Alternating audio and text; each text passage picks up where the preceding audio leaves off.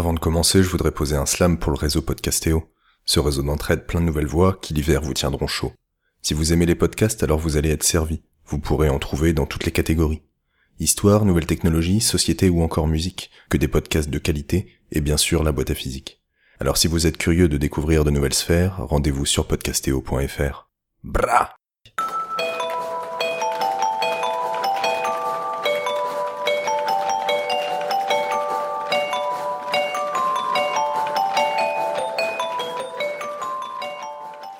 Bonjour à tous et bienvenue dans la boîte à physique. La série The Big Bang Theory raconte la vie de trois chercheurs en physique et un ingénieur. Ces quatre hommes cumulent tous les clichés possibles et imaginables sur les chercheurs et les geeks, et notamment le fait de voir la science partout et de ne penser qu'à ça. Dans la saison 1, ils doivent se rendre à une soirée costumée et l'un d'entre eux, Sheldon, se déguise avec une combinaison rayée noire et blanche avec des bandes blanches de plus en plus serrées puis de plus en plus écartées. Il dit être déguisé en effet Doppler. Évidemment, personne à la soirée ne comprend son déguisement. So what are you supposed to be? Me? I'll give you a hint. Meow. A choo-choo train? Close. Meow. A brain damaged choo-choo train? Why don't you just tell people you're a zebra? Well, why don't you just tell people you're one of the seven dwarves? Because I'm Frodo. Yes, well, I'm the Doppler effect. Alors qu'est-ce que c'est que cet effet Doppler et que signifie ou montre son déguisement? Eh bien on va en discuter dans cet épisode. Our whole universe was in a hot, dense state that nearly 14 billion years ago expansion started. Wait, the earth began to cool, the autotrophs began to drool, Neanderthals developed tools, we built a wall. We built the pyramids, math, science, history, unraveling the mystery Avant de pouvoir répondre à tout ça, revenons sur quelques notions fondamentales. Pour ça, on va imaginer que vous êtes sur la plage. Il fait beau, une légère brise vous rafraîchit, vous sentez le sable entre vos doigts de pied, vous êtes bien. Il vous vient alors l'envie d'aller vous baigner. Des vagues régulières se forment en mer et viennent s'échouer sur le rivage, formant ainsi une onde sur la mer, une alternance de maxima et de minima. Après avoir passé le cap décisif de l'entrejambe, vous voilà au milieu des vagues, et vous barbotez sur place le temps de vous acclimater à la température. Enfin, si vous vous baignez par chez moi, vous aurez beau rester 3 heures dans l'eau, tout ce que vous allez gagner c'est ressortir tout bleu, mais jamais vous vous acclimaterez. Bref. En barbotant sur place, vous pouvez compter combien de vagues vous arrivent dessus chaque seconde. Cette grandeur, c'est ce qu'on appelle la fréquence, et elle se mesure en Hertz. 3 vagues par seconde correspondent à une fréquence de 3 Hertz. Cette notion de fréquence est commune à toutes les ondes, qu'elles soient acoustiques, lumineuses ou les vagues dans la mer. Quelle que soit l'onde, vous avez une alternance entre des maxima et des minima, et vous pouvez mesurer combien de maxima vous arrivent dessus chaque seconde. Pour les ondes acoustiques, vos oreilles sont justement sensibles à la fréquence des ondes. Elles vont distinguer les sons en fonction de leur fréquence. Plus la fréquence est grande, plus le son vous paraîtra aigu, et plus la fréquence est petite, plus le son vous paraîtra grave. L'oreille humaine est censée pouvoir entendre et interpréter les sons entre en gros 20 Hz, 20 oscillations par seconde, 20 vagues par seconde, et 20 000 Hz, 20 000 oscillations par seconde. En réalité, notre ouïe est précise surtout entre 1000 Hz et 4000 Hz. Les chiens, eux, entendent de quelques Hz à 50 000 Hz environ. Ajoutez à ça le fait qu'ils sont capables d'orienter leurs oreilles comme des paraboles pour les diriger vers la source du son, et vous avez les principales raisons qui font qu'ils sont capables d'entendre bien plus de choses que nous. Les ondes acoustiques de fréquence inférieure à 20 Hz sont appelées des infrasons. Les humains n'entendent pas ces ondes, mais peuvent les ressentir à l'aide d'autres organes, comme leur cage thoracique, ce qui a pour principal effet de nous rendre malades, ou tout du moins de ressentir de l'inconfort. Elles peuvent être produites par des cyclones, les tornades, plus généralement les tempêtes, qui en déplaçant les masses d'air créent des ondes sonores. Enfin, on a récemment découvert que les éléphants se servaient des infrasons pour communiquer entre eux. Les ondes acoustiques de fréquence supérieure à 20 000 Hz sont appelées des ultrasons. Ceux-ci sont par exemple utilisés par les cétacés pour se localiser dans l'espace. Ils envoient une onde ultrasonore, cette onde se réfléchit sur les obstacles, leur revient dessus au bout d'un certain temps. En mesurant ce temps, ils ont une estimation de la distance aux objets qui les entourent. Souvenez-vous de l'horriblement dur jeu vidéo Echo the Dolphin pour pouvoir se localiser sur la carte. On remarquera que le dauphin ne s'appelait pas Echo pour rien et on se souviendra du bruit caractéristique de son cri. Ce principe a ensuite été adapté pour créer les sonars utilisés par l'armée ou les missions scientifiques. Dans l'an 3000, les gens vont parler avec euh, les yeux, avec des ondes. Pris pas pour un fou, il y a des gens, les baleines le font. Les baleines le font et euh, les dauphins le font aussi. C'est des animaux très intelligents dans la mer. Nous, on vit dans la terre. Et eux se communiquent, vu qu'ils ne savent pas parler dans l'eau, ils, ils sont forcés d'utiliser des ondes, des ondes, des ondes de love de hate. Ce principe est également à la base de l'échographie. On envoie une onde ultrasonore dans le corps du patient, on mesure les réflexions induites par les organes et on reconstitue une image de l'intérieur du corps. Enfin, les ondes ultrasonores peuvent également servir pour nettoyer des surfaces. En faisant tremper les objets sales dans un bain d'eau et en les bombardant d'ultrasons, on décroche et on réduit en miettes les impuretés via les vibrations induites. Revenons sur la plage. Vous en avez marre de barboter, vous décidez de nager jusqu'à la bouée jaune. Les vagues sont toujours présentes et régulières. Puisque vous vous déplacez à contre-courant et que vous allez à la rencontre des vagues, vous prenez plus de vagues dans la tronche chaque seconde que lorsque vous ne vous déplaciez pas. Vous percevez une fréquence plus grande, et d'autant plus grande que vous allez vite. Après avoir nagé jusqu'à la bouée jaune, vous revenez vers la plage. Cette fois-ci, vous allez dans le même sens que les vagues et donc vous les fuyez. Vous prenez moins de vagues chaque seconde, vous percevez une fréquence plus faible et d'autant plus faible que vous allez vite. Satisfait par votre sport de la journée, vous retournez vous allonger sur votre serviette. Cette perception d'une fréquence plus élevée ou plus faible lorsque vous vous déplacez est appelée effet Doppler, du nom de Christian Doppler, physicien autrichien du 19e siècle. Et c'est un effet que vous expérimentez tous les jours, pas besoin d'aller se noyer.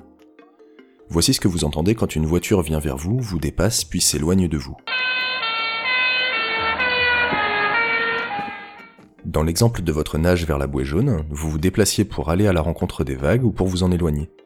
Mais c'est la même chose que ce soit vous qui vous déplaciez ou que ce soit la source de l'onde. Donc quand la voiture vient vers vous, vous entendez un son aigu. Et quand elle vous dépasse et s'éloigne de vous, vous entendez un son grave. C'est ce même son que Sheldon imitait pour faire deviner son déguisement.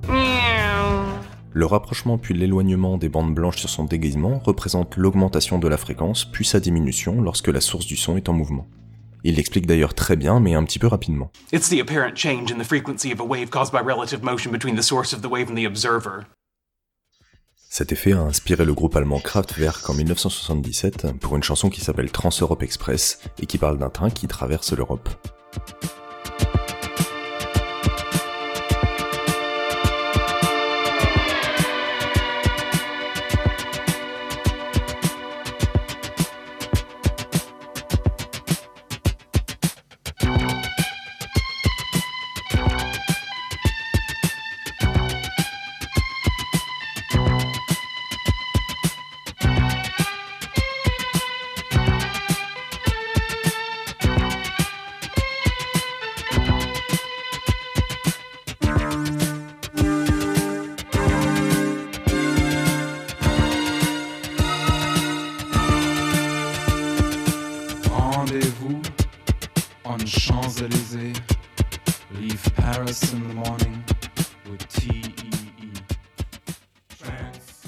La principale application de l'effet Doppler est de mesurer des vitesses. C'est par exemple ce principe qui permet au radar routier de mesurer votre vitesse. Le radar envoie une onde en continu vers votre voiture et celle-ci la réfléchit vers le radar. En se réfléchissant sur la voiture, tout se passe comme si c'était la voiture qui émettait l'onde. Et donc quand elle se déplace vers le radar, le radar mesure une fréquence plus élevée que l'onde qu'il a lui-même émise, et plus faible quand la voiture s'éloigne. La fréquence perçue par le radar dépend de la vitesse de la voiture, un peu comme vous quand vous alliez à la rencontre des vagues, et ainsi, en mesurant la fréquence, on mesure la vitesse de la voiture. La voiture ne se dirige pas directement vers le radar, sinon elle lui rentrerait dedans. Il y a donc un correctif géométrique à apporter à la formule. Ce correctif est calculé pour un angle de 25 degrés entre l'axe du radar et la direction de la voiture. Les radars ne sont bien évidemment pas positionnés exactement à 25 degrés. Il y a toujours une imprécision sur cette disposition, et la voiture peut également se déplacer sur la route. Cette imprécision fait que la vitesse mesurée par le radar comporte également une incertitude de quelques kilomètres heure qu'on laisse au bénéfice du conducteur. C'est pour ça que sur vos contraventions, vous avez par exemple 136 km heure retenu 131. Et là, vous êtes deg, sauf si c'était en ville, auquel cas c'est bien fait pour vous. Ce principe de mesure de vitesse par effet Doppler avec des ondes acoustiques est également utilisé en médecine pour mesurer la vitesse du sang dans les vaisseaux sanguins, dans ce qu'on appelle une échographie Doppler. Le sang réfléchit également les ondes acoustiques, et sa vitesse fait que la fréquence perçue par l'échographe est différente de celle émise par celui-ci. On arrive ainsi à mesurer la vitesse du sang et à mesurer des débits, repérer des rétrécissements, etc. Enfin, ce principe sert en astrophysique. Pour une onde lumineuse, la fréquence correspond à la couleur de l'onde, de même que pour une onde acoustique, elle correspondait à sa hauteur. Lorsqu'un atome est excité, il se désexcite en émettant de la lumière. Et pour chaque atome, on est capable de caractériser quelles sont les couleurs émises, les fréquences produites. Les étoiles sont constituées d'atomes qui s'excitent sous l'effet de la chaleur et se désexcitent en permanence. C'est pour ça que les étoiles sont lumineuses. Timon, Oui, tu t'es déjà demandé ce que c'était que ces petits points brillants là-haut c'est pas la peine que je me le demande. Je le sais. Oh C'est quoi? Des lucioles, Pumba. Un genre de verre qui reste collé sur cette espèce de machin bleu marine. Oh, tiens. Moi, je pensais que c'était des bulles de gaz qui brûlaient à des millions de kilomètres de nous. Toi, à part le gaz, y a pas grand chose qui t'intéresse. Simba, qu'est-ce que t'en penses? Moi, j'en sais rien. Oh, sois sympa idée. Comme Si, il te si, donne si, ton vas-y, allez, donné le dis-nous. nôtre, s'il te plaît Bien. Oui On m'a dit une fois que c'était les grands monarques du passé et qu'ils nous protégeaient. Ah oui? Quoi, des macabées de rois qui resteraient là à veiller sur nous?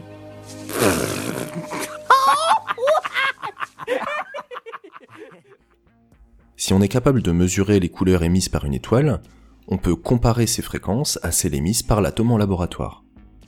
Une fois encore, l'effet Doppler intervient.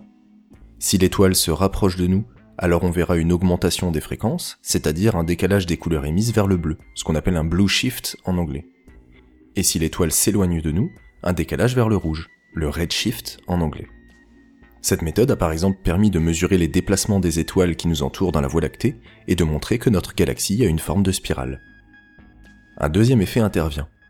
Imaginons que l'atome en laboratoire émette du jaune à une fréquence bien déterminée, à une seule et unique fréquence, et que l'étoile s'éloigne de nous. Au sein d'une étoile, tous les atomes se déplacent sous l'effet de l'agitation thermique. Certains vont dans le même sens que l'étoile et d'autres dans le sens inverse. Ce qui fait que tous les atomes au sein d'une étoile ne s'éloignent pas de nous à la même vitesse. C'est comme si vous étiez dans un train qui s'éloigne de la gare. Si vous courez vers l'arrière du train, vous vous éloignez moins vite de la gare que le train, et si vous courez dans le même sens, vous vous éloignez plus vite de la gare que le train. Le décalage en fréquence ne sera donc pas le même pour tous les atomes. De par le fait que l'étoile s'éloigne, la couleur perçue par le télescope sera décalée vers le orange. On se décale vers le rouge, le redshift. Mais au lieu d'observer une unique teinte d'orange, une seule fréquence, la couleur s'étalera de l'orange clair à l'orange foncé, puisque tous les atomes ne se déplacent pas à la même vitesse. La taille de cet élargissement des fréquences perçues est reliée à la température de l'étoile, puisque c'est un effet de l'agitation thermique. Et on peut ainsi mesurer la température de l'étoile. Cet épisode est à présent terminé, merci de l'avoir écouté. N'hésitez pas à me suivre sur les réseaux sociaux, à me mettre des étoiles sur iTunes. C'est comme le beurre dans le kouign-amann, hein. plus il y en a, meilleur c'est. Sur ce, je vous dis à la prochaine pour un nouvel épisode, et je vous laisse avec cette chanson qui résume à peu près tout ce qu'on a pu voir aujourd'hui. Kenavo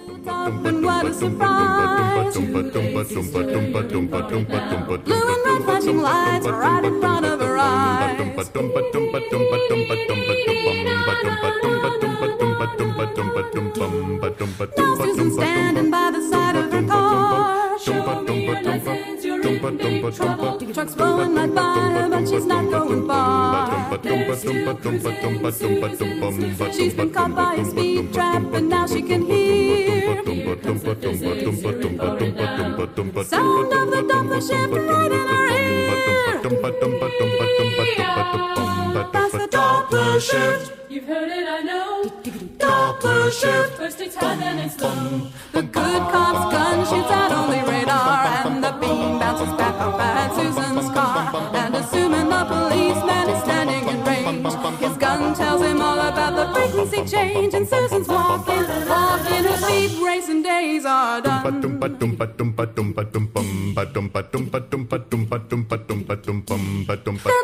light man, and that's pretty far.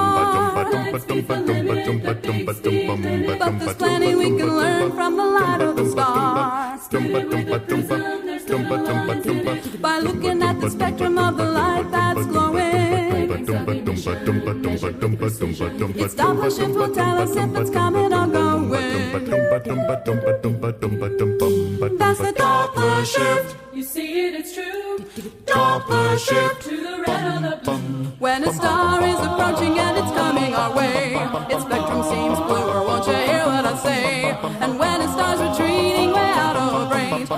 Scientist measures its frequency change, well that's a red shift, red shift. If the star is moving away. By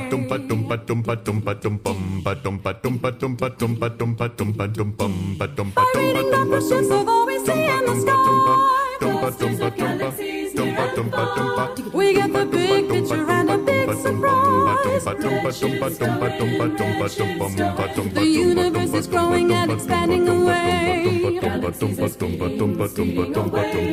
Maybe gravity will shrink it back someday.